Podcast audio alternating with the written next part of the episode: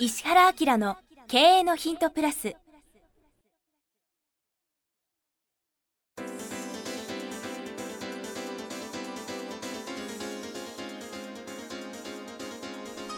ポッドキャスト石原明の経営のヒントプラスは勝てるビジネスモデルや売れる仕組みの作り方。経営者や起業家が持っておくべき能力とその磨き方。リーダーの育成や強い組織の作り方などについて経営コンサルタントの石原明がリスナーの皆様からのご質問に直接お答えする形でお伝えしていく番組です。企業を継続発展させるためのノウハウを提供する日本経営教育研究所がお届けいたします。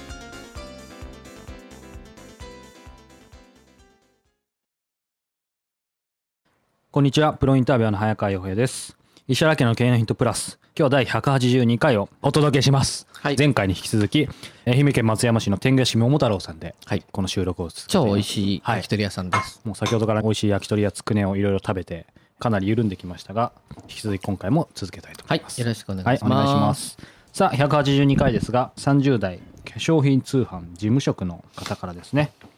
石原先生早川さんいつも配信楽しみにしております以前夜まで休みなく働くような経験が必要だとおっしゃっている回を聞いてそれについては共感しますが先生は残業のための残業についてはどう思われますでしょうか？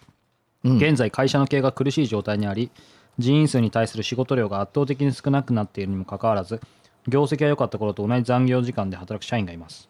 仕事の中身を見ると5分でできる仕事を1時間かけて見栄えを良くしたり時間内に1時間近く喫煙所で愚痴っていたりまたは残業代含めて生活費として捉えていたりといった具合です本来の仕事を片付け他の人を手伝うこともなく過去各人がスペシャリストだと思い込んでいるため手を出すのも出されるのも嫌います。かっこ閉じ残業している状態です。私は必要最低限で効率よく業務を回し早く帰って自分のために時間を使っていますが能力がない人間が残業代を稼ぎしかも頑張っていると評価を受けることを快く思いません。私自身は社長をはじめ上司からも評価してもらい分野を超えた仕事を与えてもらえるようになってきましたが社内全体の意識を変えていくために何が大事なのでしょうか。モラルや団結感能力が欠けた集団を復活させる方法はあるのでしょうか？それともこのような会社はこのまま衰退を続けて滅びるべきなのでしょうか？私は人事で社内の大半は他の会社で転職できる能力も経歴もないように見えますが会社の存在が危ういにもかかわらず役員や上司以外の社員とその危機感を共有できません。ちなみに78割が女性の会社です。長くなってしまいましたが石原先生から目の覚めるようなご回答いただけたら嬉しいです。よろしくお願いします。結構厳しい。面白いね。へえ。でもこの人意識高いんだねい。や高いですねでどう思います？これ。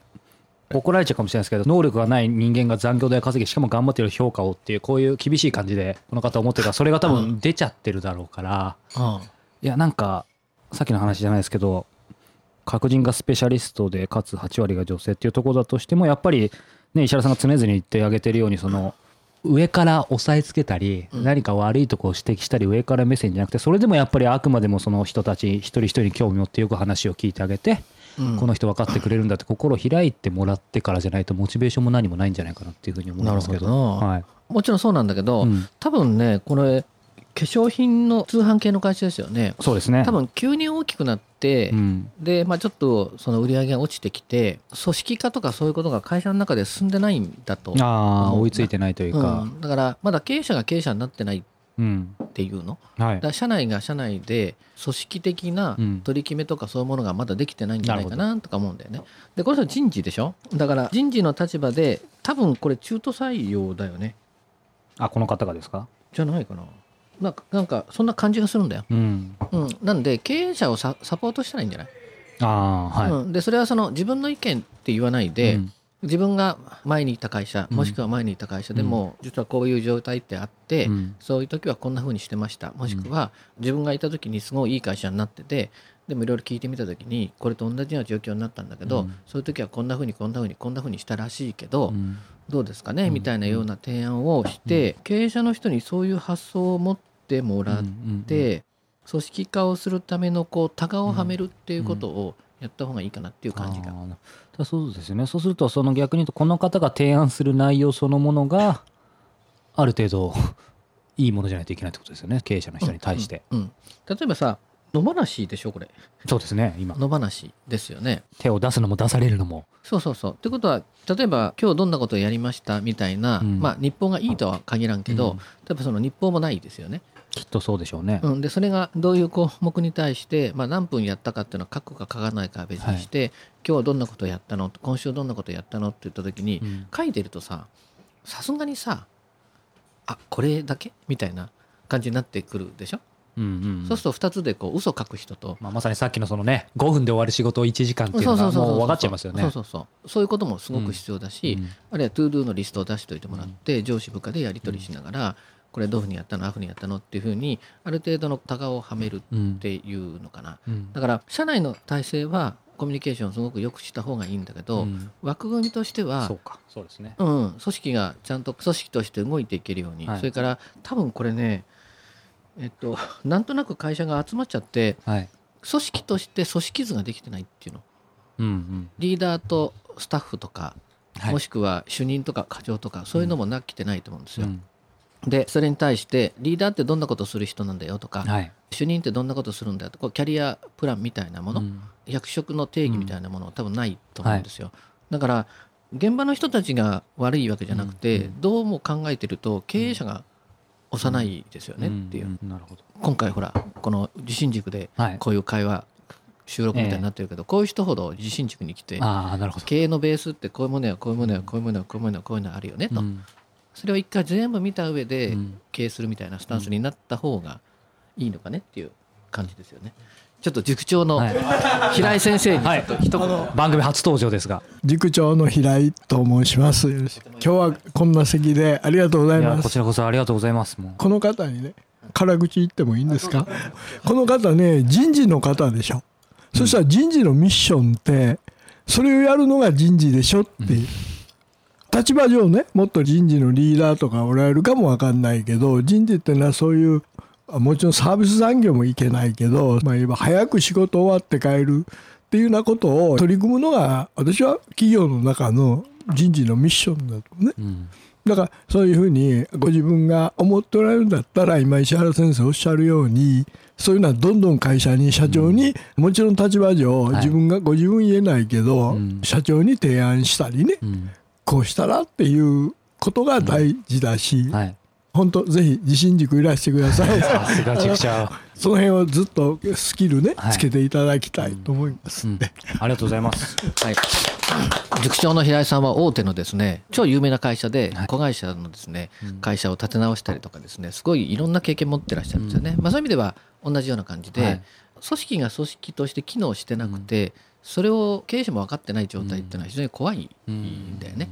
まあ、彼はだ意識は高いんだけど、うん。本当は彼の仕事も定義してないから、彼がなんつうの？いきなりなんかし始めた時に周りが反発しちゃうよね。うんうんうん。だから仕組みをこうはめるみたいなことなんだよね。なるほど。これちなみに、まあ、この方はせっかく書いているのでそこについても少し触れたいんですけども、もし何かプラスすることがあればですけどちなみに書いてあるんですけどこの78割が女性の会社ですってあるんですけどその、うん。大枠は男性女性でも変わらないかもしれないですけどあえてその女性のこういう多い組織で何かプラスで気をつけることとか何かポイントってありますか、うん、ある程度まで仕組みを作ったらその子たちにも意見聞いて、うん。自分たちの意見も混ぜながらそうしたよねみたいなことはちょっと工夫すると、うん。立場的に楽でしょうね。それは男性よりもこういう女性のところだとねていうのはありあと現場のスタッフってうん。決められちゃったことを押し付けられるの嫌だからうん。こんなふうにしようと思うんだよね。あー一緒に要するね参加して。総論賛成なはず、うんで総論のところに参加させる。うん。で格論になってくると逃げられなくさせるっていうような感じがうん。いいですね。はい。ちなみにね経営者の人ってなんで会社作るか知ってる、なんで作るか？うん、なんで作るか？なんで作ると思う？作りたいから。素晴らしい。あのね、はいすみません塾長から怒られそうでした何何か売ることができるか、はサービスができるか、はい。あるいは作ることができるか。はい。作れるか売れるかサービスできるかで、はい。とりあえず売り上げって立つんですよ。うんうんだから会社作っちゃうんだよね。そうですね。うん、で売り上げ上がるじゃないですか。はい。で売り上げ上がれば会社は持つと思ってるんですよ。うん。ところがそこに人が入ってきて、組織が生まれてきて、あるいはさらにその束ねてみたいなことが起きたりすると、企業と経営って考えるとさ、うん。企業って本当一瞬なんよ。はい。業を起こすっていう。ああそうか。まあ一瞬ってのは23年なんだよ。はいでもあとずその後はずっと経営で経営っていうのは継続発展じゃん。はい。で考えると組織をどうやって運用するかしか実はないんで、ね、はい、だから人を育成したり組織を育成したり、うん、経営者がそこにいなくてもちゃんと回るような組織体を作ってさらに経営者は経営者の仕事をしていかなくちゃいけないっていうことなんでね。でそういうのをこう全体を教えなくちゃいけないと思って昔からなんかそういうこう勉強会できたらいいなと思ってこういうのをやったんですけどね、はい、はい、厳しい意見をありがとうございましたでもそういう意味ではポッドキャスト聞いてる人って、うん中小企業で会社を起こしたばかりの人もいらっしゃると思うし、将来的に独立したいっていう人もいると思うんだけど、ね、今学生さんも面白いですよね。うんうん、で社内を柔らかくすると組織も柔らかくなっちゃうんですよ。はい、で厳しくすると全然またこれがおかしくなっちゃうんだけど、イメージはね組織の仕組みは厳しくして、中を柔らかくするっていうそういうような感じ。です。バランスですね。はい、はいということで石原家の経営のヒント今日は182回をお届けしました。石原さんそして平井塾長ありがとうございました。はいありがとうございました。はい。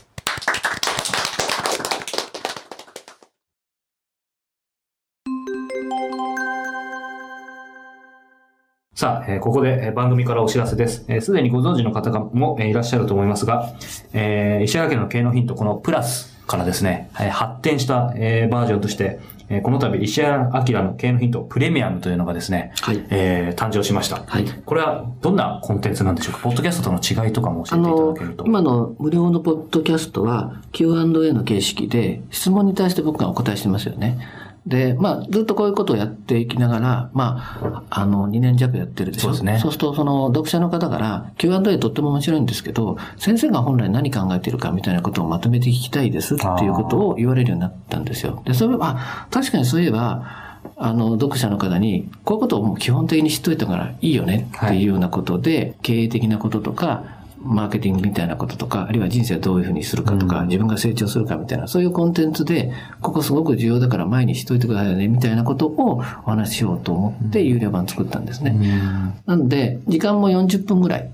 メインのコンテンツを作ってお話ししてますし、プラスアルファで、あの、非常に面白い、僕はコンサルなんで、こういう切り口でビジネスやってますよっていう企業を、まあ、10分ぐらい紹介して、はい。それから、あの、本はやっぱりすごく有効じゃないですか。で、この本読んでっていうのも、最近流行してる本だけじゃなくて、あの、これ非常に役に立つから、ちょっと絶版になってるけど、探して読んでみてくれるみたいなことも含めて、あの、10分10分、トータルで1時間ちょっとの番組を、有料で配信しようかなと思ったのが、このプレミアムなんですよね。はい、そうですよね。このプレミアム、毎月1回発売しています。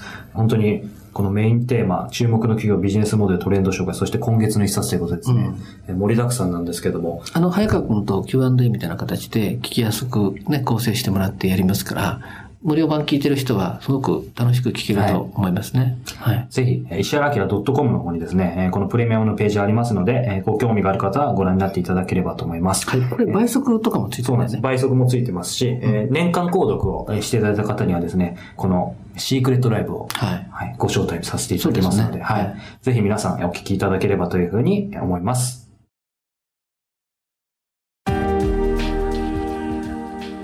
今日のポッドキャストは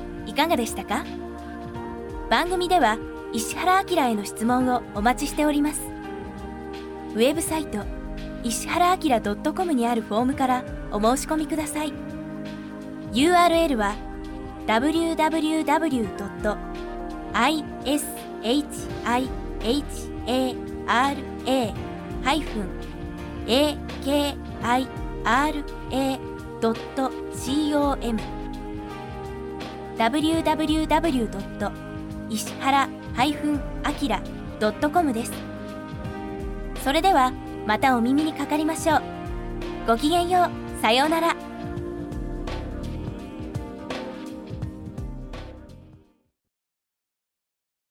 この番組は提供日本経営教育研究所プロデュースキクタス早川洋平制作協力若菜はじめ。ナレーション、岩山千尋によりお送りいたしました。